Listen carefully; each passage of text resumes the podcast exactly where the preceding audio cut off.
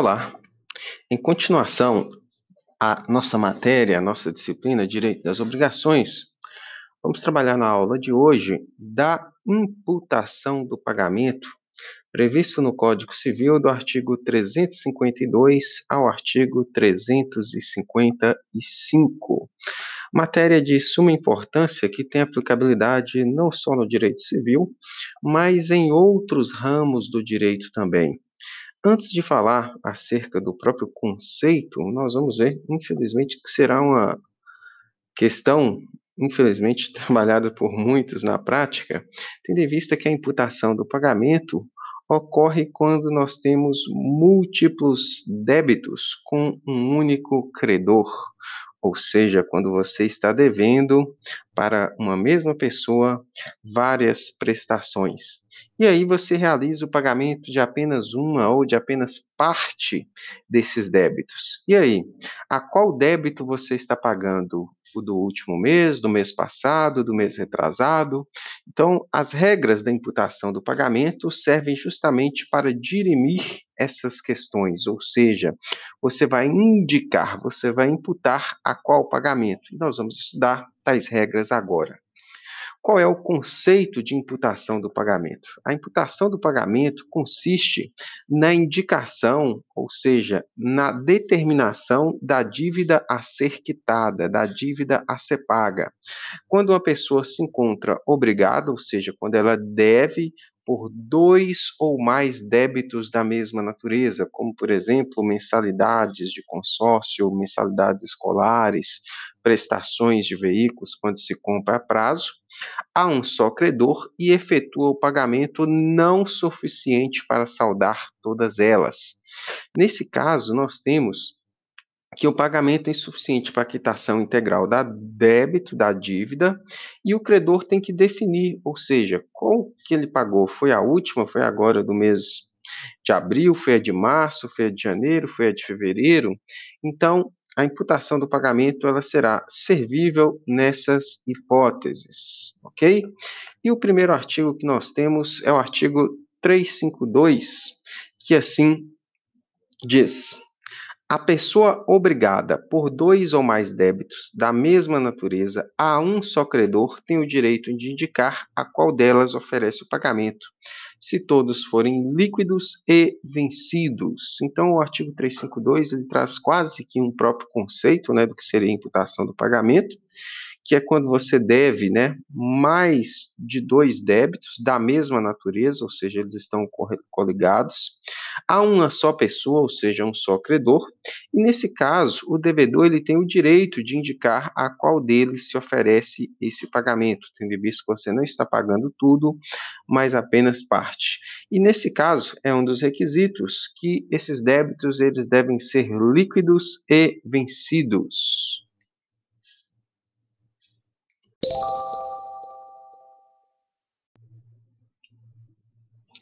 Requisitos da imputação do pagamento.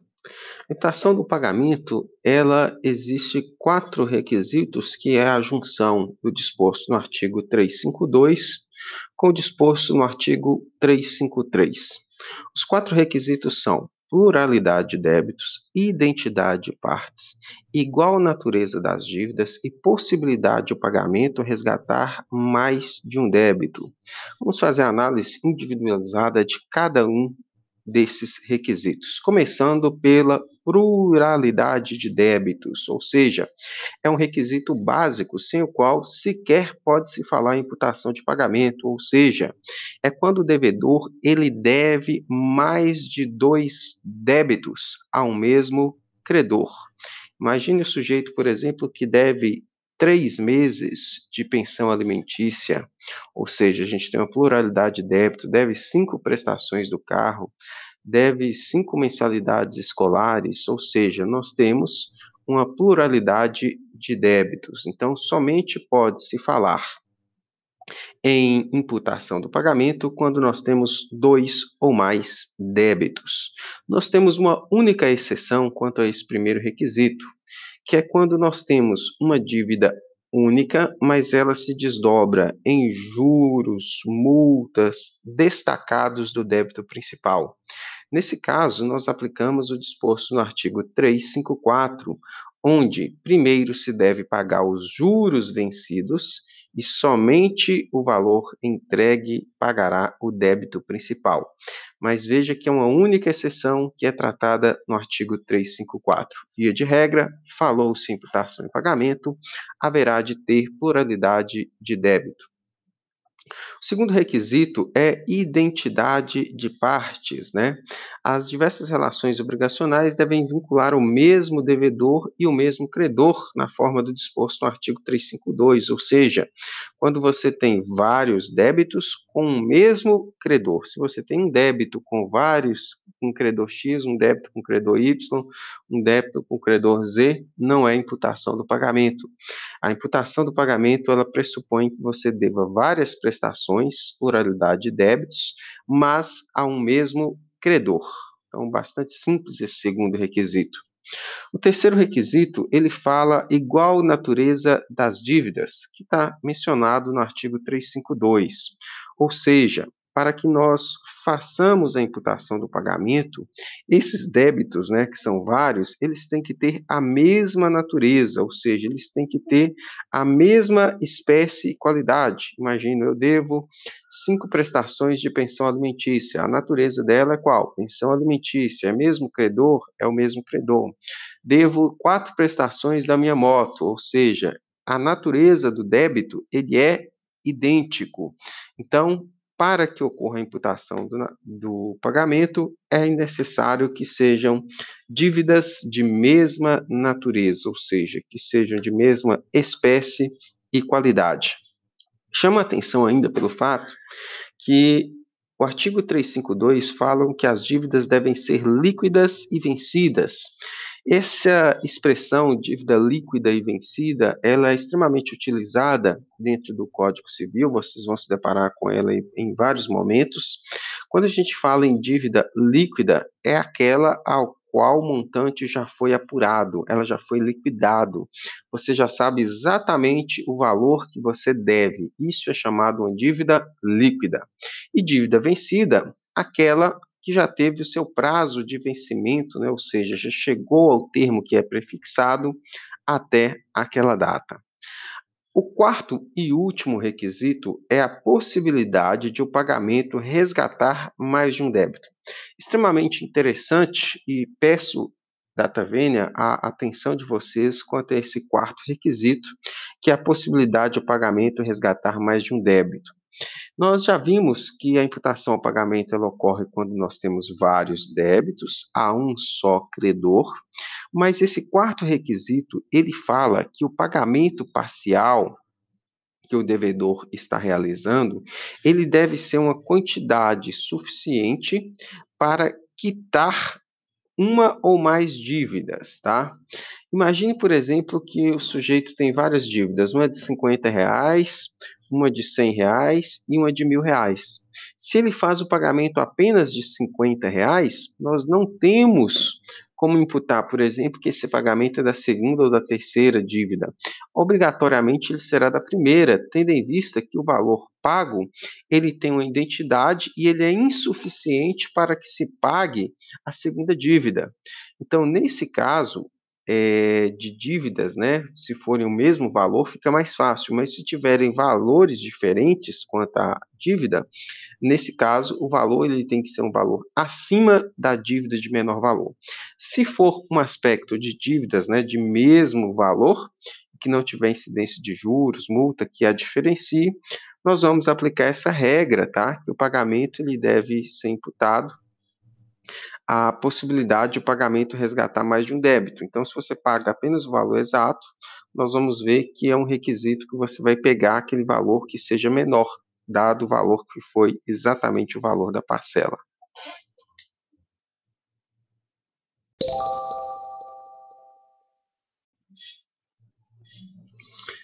Das espécies de imputação do pagamento.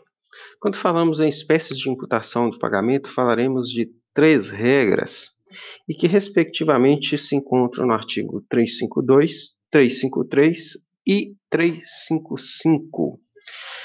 A primeira regra e a regra básica que é a do artigo 352, quando se fala em imputação do pagamento, nós estaremos falando que a escolha cabe ao devedor. É a regra do artigo 352.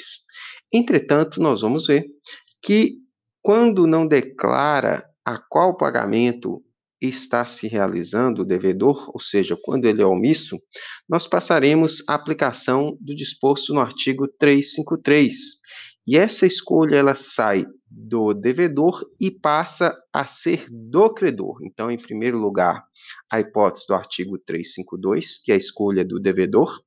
O devedor não se manifestando sendo omisso, a gente aplica a regra do 353, ou seja, o credor escolhe, e se nem credor nem devedor indicarem a qual pagamento está sendo imputado, nós temos ainda a solução do artigo 355, onde essa escolha será determinada pela lei, ou seja, pela regra do próprio Código Civil, estando no artigo 355.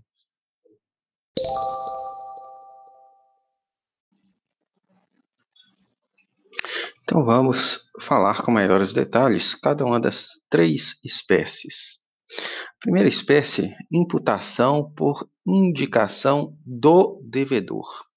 A imputação por indicação do devedor, ela está prevista no artigo 352.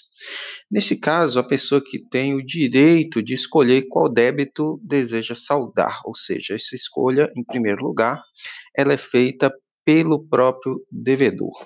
Entretanto, nós temos algumas limitações a esse direito do devedor de indicar qual débito ele deseja salvar. São três exceções. Vamos à primeira.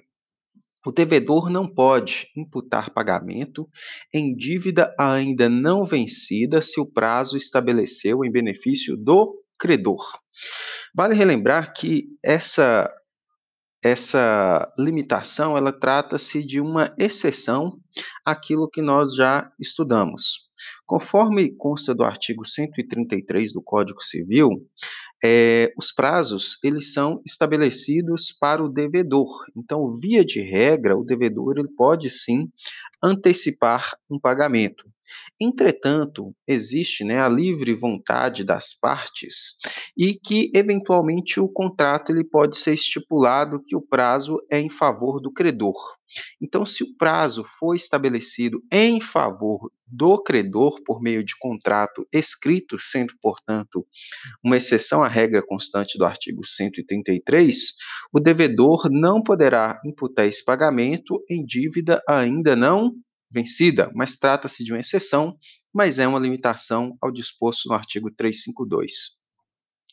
A segunda limitação que nós temos é que o devedor ele não pode imputar o pagamento em dívida cujo montante seja superior ao valor ofertado, ou seja, o devedor ele não pode imputar pagamento em valores menores àquilo que ele deve.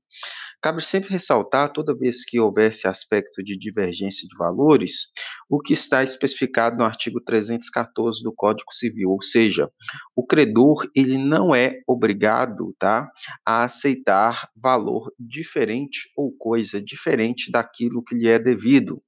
Nesse sentido, a oferta do devedor ela tem que ser integral, cobrindo aí todas as despesas do crédito, tá? Então ele não pode imputar pagamento com o valor faltante, tem que ser no valor integral para que ele exerça seu direito do 352. A terceira e última limitação ao 352 é que o devedor não pode ainda para entender que o pagamento seja imputado no capital quando há juros vencidos, tá?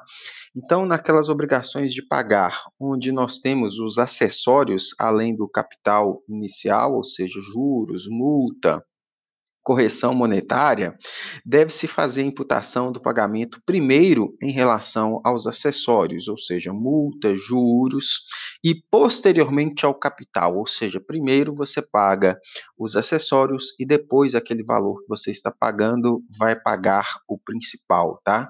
Essa regra está constante da segunda parte do artigo 354.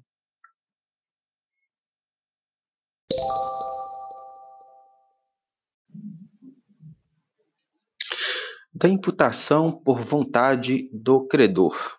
A imputação por vontade do credor, prevista no artigo 353 do Código Civil, somente ocorrerá caso não ocorra a hipótese do 352, ou seja, é um direito do devedor escolher. Mas se ele é silente, se ele não se manifesta, se ele não exerce seu direito, o direito de indicar, de imputar o pagamento, ele passa a ser do credor. Nesse sentido, temos o descrito no artigo 353 do Código Civil, peço vênia para lê-lo. Não tendo o devedor declarado em qual das dívidas líquidas e vencidas quer imputar o pagamento, se aceitar a quitação de uma delas, não terá direito a reclamar contra a imputação feita pelo credor, salvo provando-se haver ele cometido violência ou dolo. Ponto final. Dessa forma, se o devedor simplesmente permanece inerte, ele tem várias dívidas, faz o pagamento, mas ele não indica qual é, essa escolha ela passa a ser do credor, tá? Então, por uma ausência de manifestação, reputa-se válida a indicação, a imputação feita pelo credor, é o que dispõe o artigo 353 do Código Civil.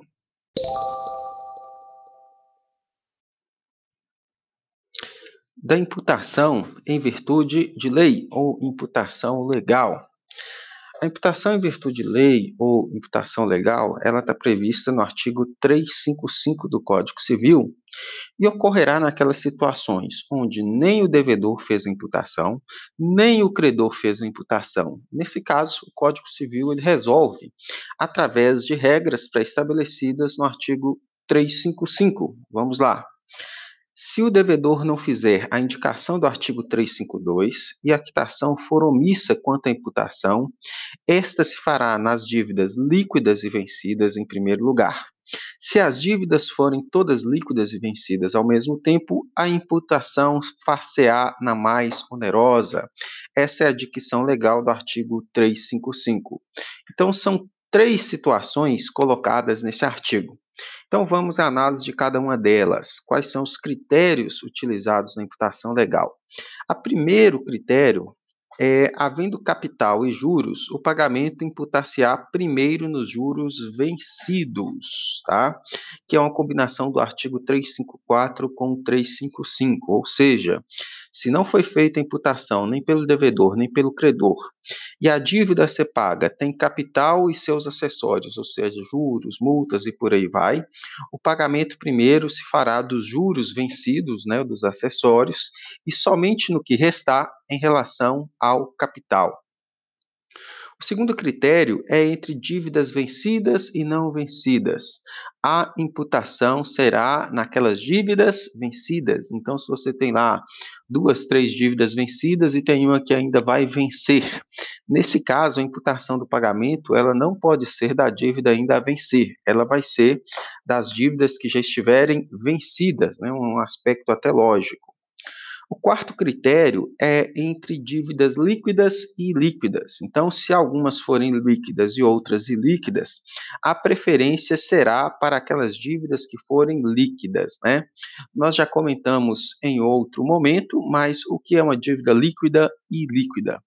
Dívida líquida é aquela que você já tem o valor liquidado, você tem o valor certo, correto, não há discussão quanto àquele valor. E dívida ilíquida é aquela que você sabe que deve, mas ainda não sabe o valor exato. Então, na concorrência entre dívidas líquidas e líquidas, a imputação será para aquelas consideradas líquidas. Por fim, o último critério: se todas as dívidas forem líquidas, ou seja, certas e vencidas ao mesmo tempo, nós vamos considerar o pagamento a mais onerosa, ou seja, aquela mais antiga, de maior valor, desde que o valor pago seja suficiente à sua quitação. Com isso, nós fechamos as três espécies previstas de imputação do pagamento no Código Civil.